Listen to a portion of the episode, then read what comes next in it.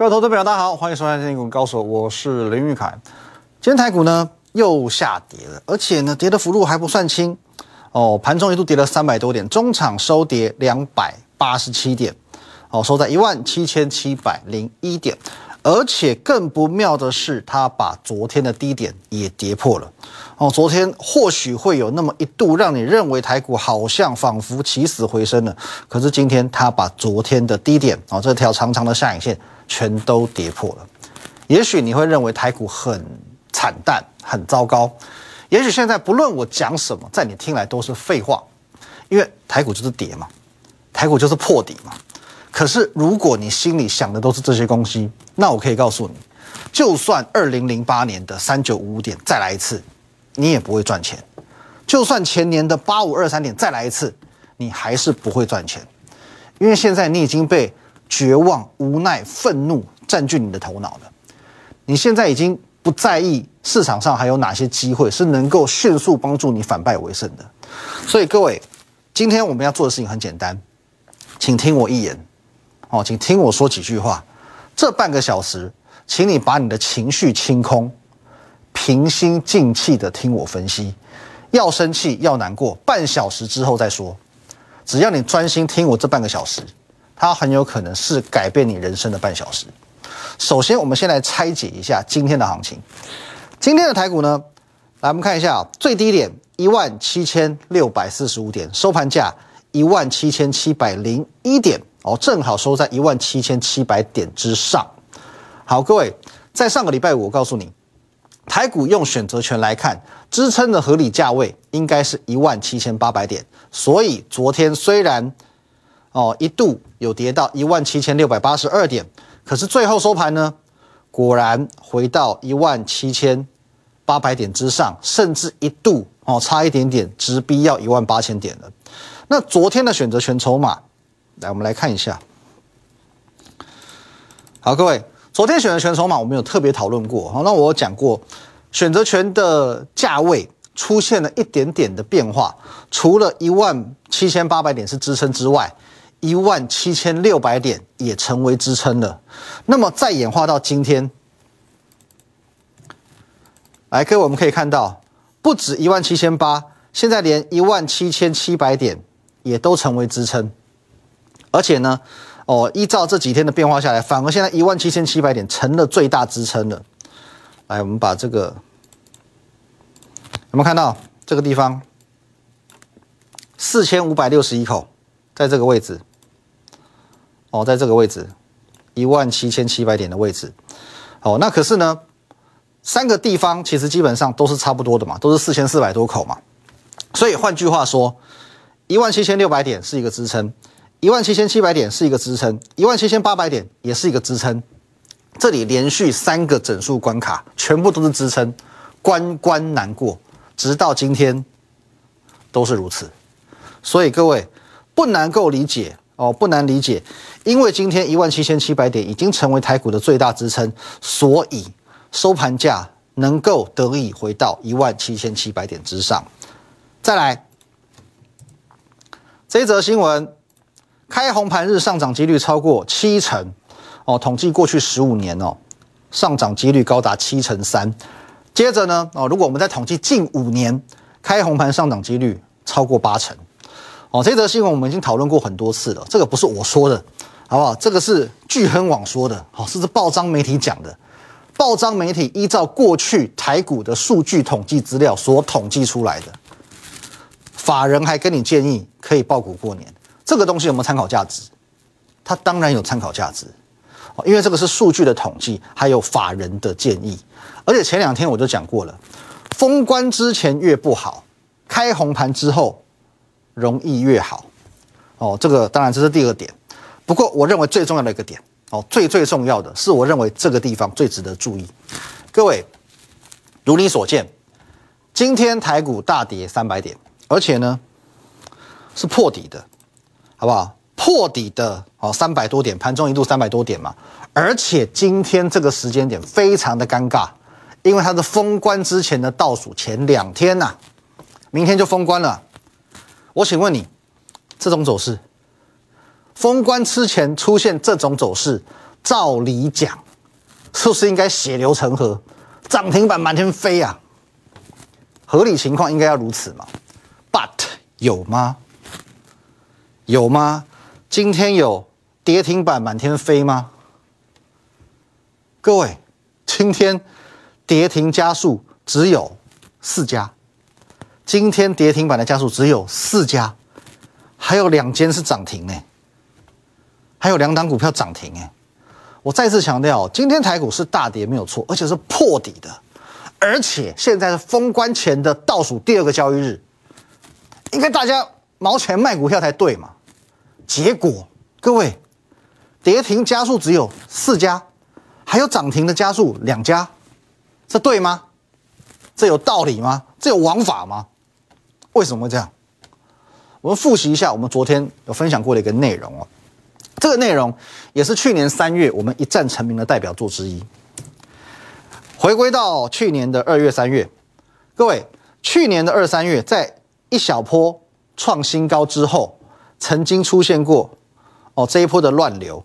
你这边看来感觉没什么，可是我可以告诉你，圈起来的两个地方，一个是二月二十六号当天跌了四百九十八点，哦，当天跌了四百九十八点，隔两天，隔两天之后呢，再跌三百零五点，哦，当时的跌势都更甚这几天，哦，因为它是短时间之内出现密集的单日重跌，是很惊人的一件事。其实基本上跟最近的状况有点像，只是程度上。去年三月比较糟糕一点点哦，因为它的点数幅度更大。可是当时我发现过这样的情况，我在 Telegram 告诉过你。来，三月一号那天我就跟你讲，大跌近五百点，外资还疯狂到货九百多亿，跌停板加速是零，大跌七个 percent 以上的加速是八家，涨停板加速二十四家，这是大跌五百点的样子吗？你应该要去思考这个问题，谁在买？谁有能耐这样买？接着三月五号，台股再度大跌三百零五点，外资再度大举到货五百二十五亿。各位，这个都是外资单日卖超榜上史上有名的，好不好？可是全上市柜跌停板加速又是零，大跌七个 percent 以上的加速三家，涨停板加速二十家。各位，从涨跌停的加速，我们可以去看出很多的端倪。那我在 Telegram 当时这样子告诉你，这是一个很直接的问题，好，这是一个很直接的问题。这个问题，在全市场如此恐慌的情绪阶段之下，谁在买？而且谁有能耐这样买？这个问题很有趣，也很关键。而当初我们就是掌握到这个台股命不该绝的关键，所以我们掌握到台股从当时。哦，约莫一万五千六百三十六点，一路飙到一万七千七百零九点这一段的大行情。可是我可以告诉你，这一次的情况真的很类似。上个礼拜五，台股跌三百一十八点，全上市柜跌停板家数只有三家。隔了两天，台股再跌个三百点，全上市柜跌停加速也只也就只有这么四家，而且现在还是封关之前，像不像？谁在买？谁有能耐这样买？各位，我先预告，封关之前我们会调整一些状况不是太理想的股票。可是重点是，我们要在封关之前买进一些已经位于不败买点的股票。现在有太多股票已经来到很理想、很诱人的价位，风险有限，利润无穷，也唯有在这种时候才会出现这种买点。今天我们已经有动作，明天我们的动作还会更多。广告时间，我希望你好好思考一下我刚刚所说的这种时刻、这种行情，谁在买？谁有能耐这样买？休息一下。好，明天就要封关了，这是你最后一天可以重新来过的机会。我在礼拜天前天的时候，我有在我的 Telegram 发了一篇文章。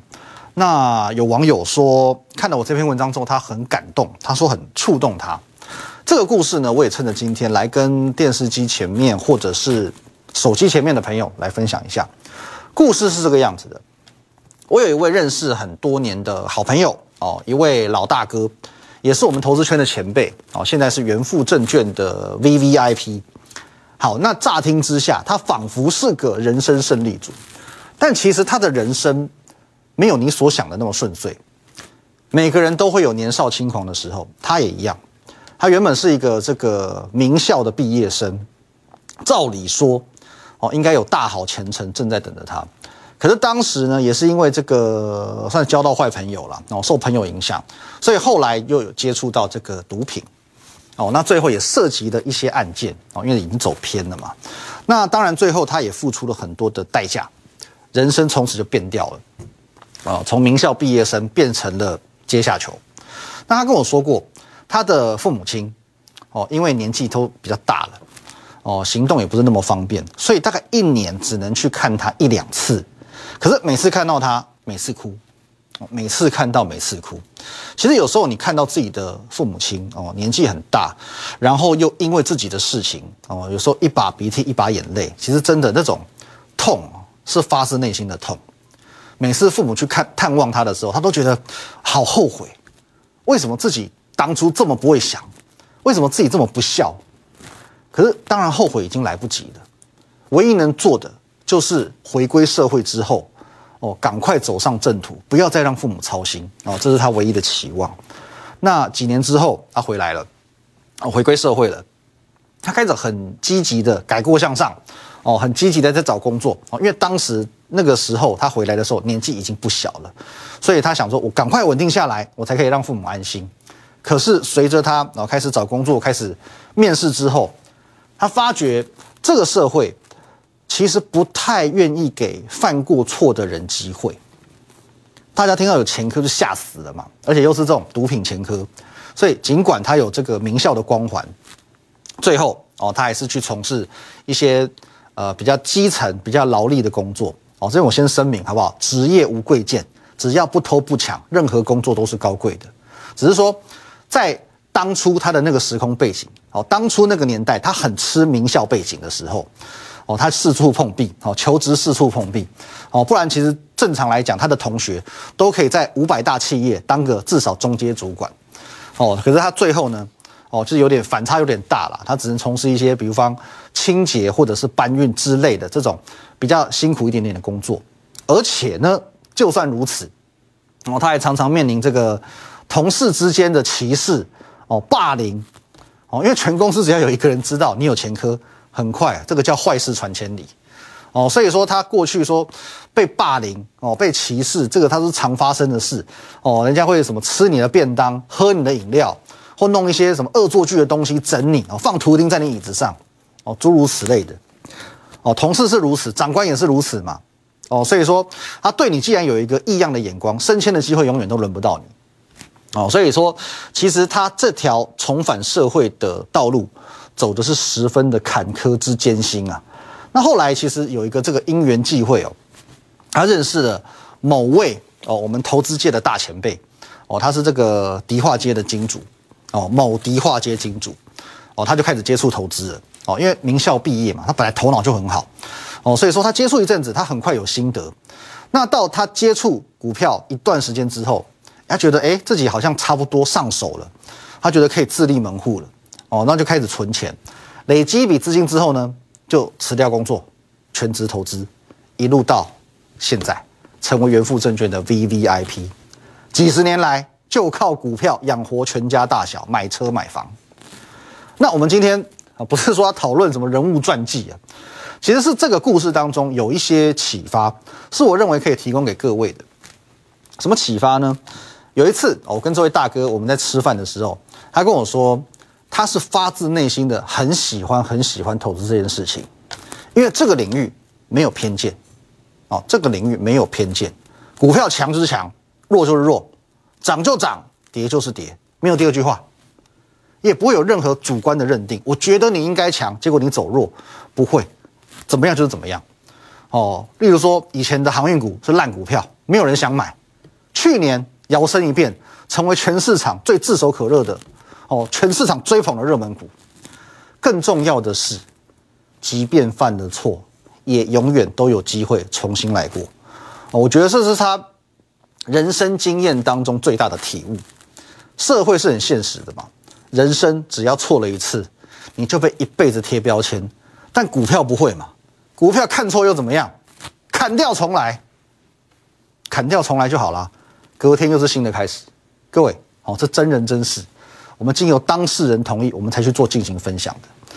其实分享这个故事，我是希望各位知道，我相信在电视机前面的你，在手机前面的你，电脑前面的你，多数人都是幸运的，至少比他幸运。哦，不是每个人都会有我这位朋友的遭遇，所以相较之下，股票的看错都只是小错，比起人生的行差踏错，股票看错都只是小错，而且你这些错误都可以在几秒之内修正完成的。最怕最怕是不愿面对，一错再错。哦，昨天我说过，经历了这几天的下跌。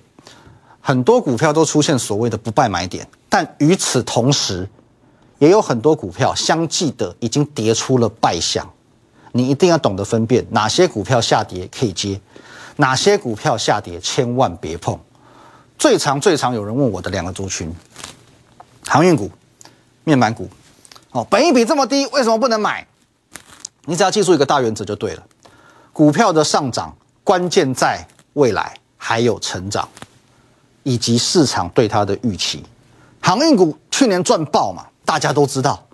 今年股利值利率一定很高，这没有错啊。你讲的我都知道。问题是它去年赚爆，今年呢？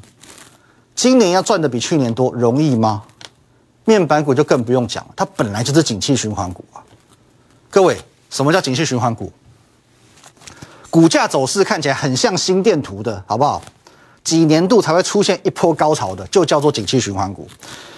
你看友达哦，面板的代表，现在看你觉得没什么感觉。你把它切到月线，好，我们再把它放大一点点。各位，这个就叫景气循环股。九九出现一波高潮就下去了，出现一波高潮就下去了，九九一波高潮就下去了。哦，这边沉寂了这么久，才出现一波高潮，说下去就下去了。所以这种股票，你只要等到它的高峰一过，就要再等好几年哦，至少好几个月。所以相对于景气循环股哦，其实我们可以很明确的来看，成长股相对的概念叫做成长股。最经典例子台积电，你切它的月线来看就知道了，一路就是往上，跟着加权指数往上走的，这种就叫成长股。各位，台股现在尽管这几天跌得很凶。